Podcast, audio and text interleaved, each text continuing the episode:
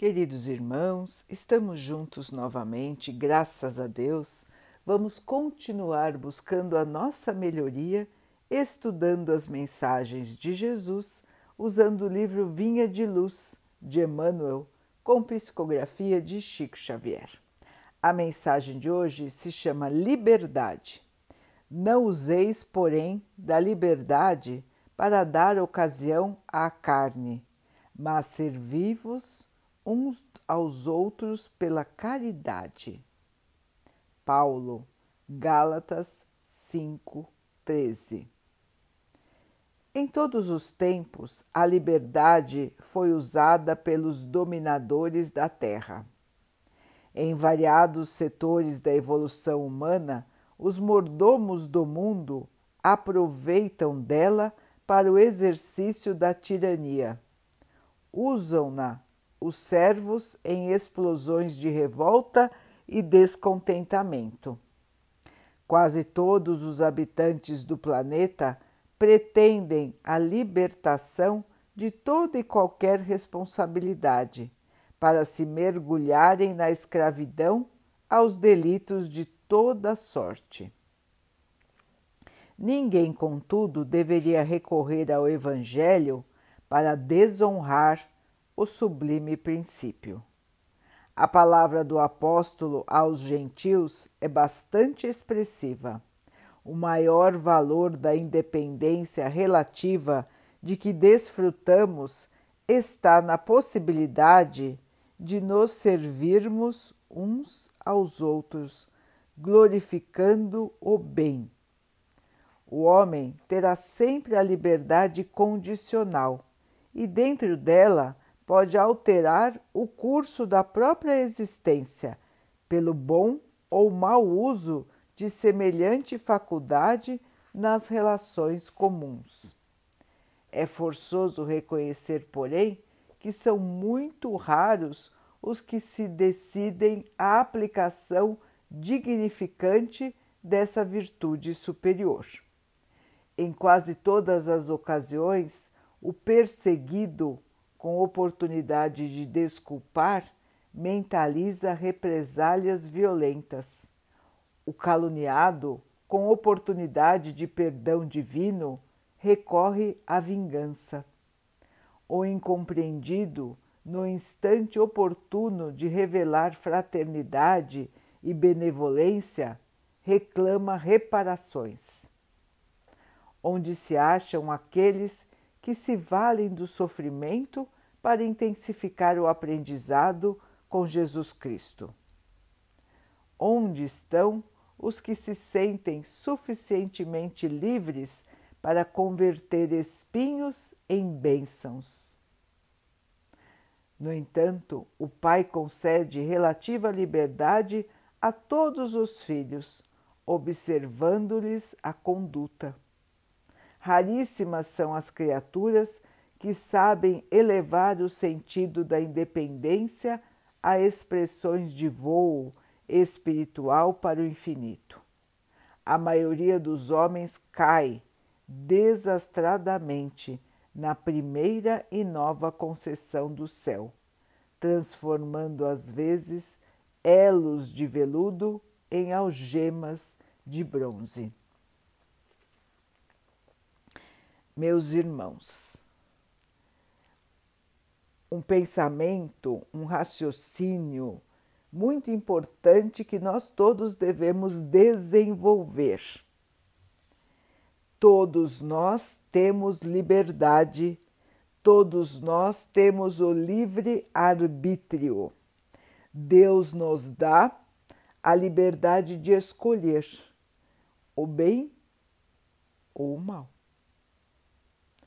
mas também nos ofereceu um manual de conduta, também nos ofereceu um mestre amoroso que nos ensinou o caminho da evolução, o caminho do amor.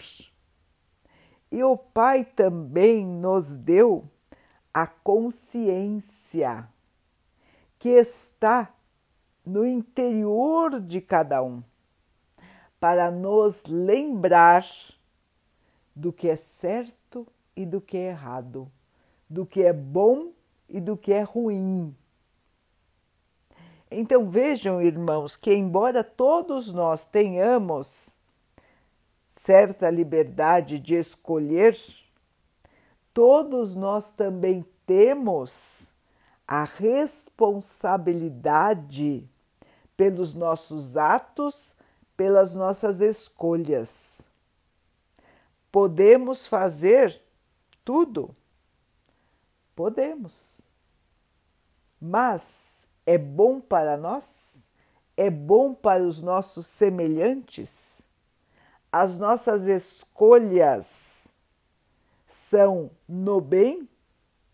São para a evolução do mundo e para a evolução de nós mesmos?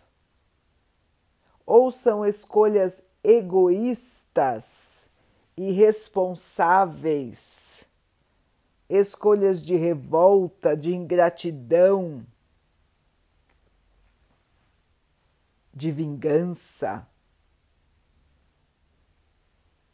Esse é um ponto importante, irmãos. Esse é um ponto importante que todos nós devemos analisar. Fala-se muito na liberdade, mas onde estão os deveres? Onde está a responsabilidade? Onde está a conduta cristã? Queremos ter liberdade para cair no erro? Para cair na violência, no preconceito? Para não seguir as ordens? Para não respeitar o direito dos outros? Essa é a liberdade que queremos, irmãos? precisamos analisar. E como Emmanuel nos disse, não usemos nunca o Evangelho para justificar as nossas faltas, dizendo que o Evangelho prega a liberdade, que Deus nos deu a liberdade. Sim, irmãos, o Pai nos dá a liberdade. Mas ela não é justificativa para fazer o mal, para caminhar do lado errado, para não respeitar a tudo e a todos. Vejam, irmãos, que o direito de cada um termina onde começa o direito do outro. Viver em sociedade exige respeito, exige pensar em todos e não somente em si mesmo. Nós estamos vivendo uma grande crise de egoísmo, de vaidade a crise do eu soberano, esquecendo sempre do nós, do coletivo, daquilo que é de todos. Cada um pensa somente em si mesmo, nas suas vontades e confunde o egoísmo a vaidade e o orgulho com o direito à liberdade. Vejam, irmãos, ninguém tira a liberdade de escolher, ela foi dada pelo Pai. Mas cada escolha nossa trará resultados que são de nossa única e exclusiva responsabilidade. Vamos verificar então, irmãos, muito bem quais são as nossas escolhas de cada dia. Porque os reflexos, os resultados dessas escolhas, nós teremos que responder no futuro. Se escolhermos o bem, que maravilha, vamos todos evoluir. Escolhendo o mal, que triste, vamos todos ter que recapitular. Vamos todos ter que corrigir, que purificar o nosso espírito. Liberdade, meus irmãos, é responsabilidade. Enquanto estamos obedecendo, fazemos a nossa parte. Enquanto estamos escolhendo, somos responsáveis pelaquilo que estamos determinando. Portanto, irmãos, a liberdade é maravilhosa desde que seja exercida com toda a responsabilidade. Todos podem fazer o que quiserem. Como já aprendemos, a plantação é livre. Podemos semear aquilo que quisermos.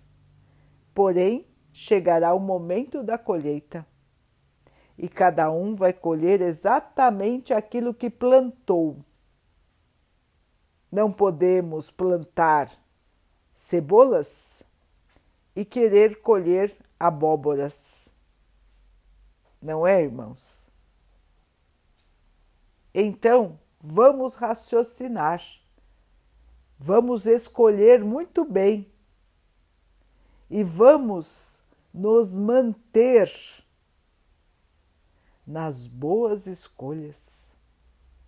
Vamos preferir sempre o amor, o respeito, a humildade, o sentimento de fraternidade com os nossos irmãos, o sacrifício de nós mesmos para o bem de todos menos orgulho, menos vaidade, menos egoísmo e mais respeito, fraternidade, bondade. Irmãos, a liberdade é dom do Pai para todos nós.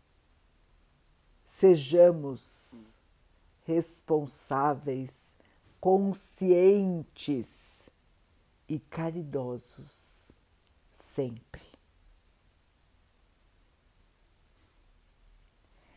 Vamos então orar juntos, irmãos, agradecendo ao Pai por tudo que somos, por tudo que temos e por todas as oportunidades que o Pai nos dá para crescer e evoluir que possamos fazer o melhor de nossa trajetória com fé, com esperança, com caridade e amor. Que o Pai possa assim nos abençoar e abençoe a todos os nossos irmãos. Que Ele abençoe os animais, as águas, as plantas e o ar do nosso planeta e que possa abençoar também a água que colocamos sobre a mesa para que ela possa nos trazer a calma e que ela nos proteja dos males e das doenças. Queridos irmãos, fiquem, estejam e permaneçam com Jesus. Até amanhã.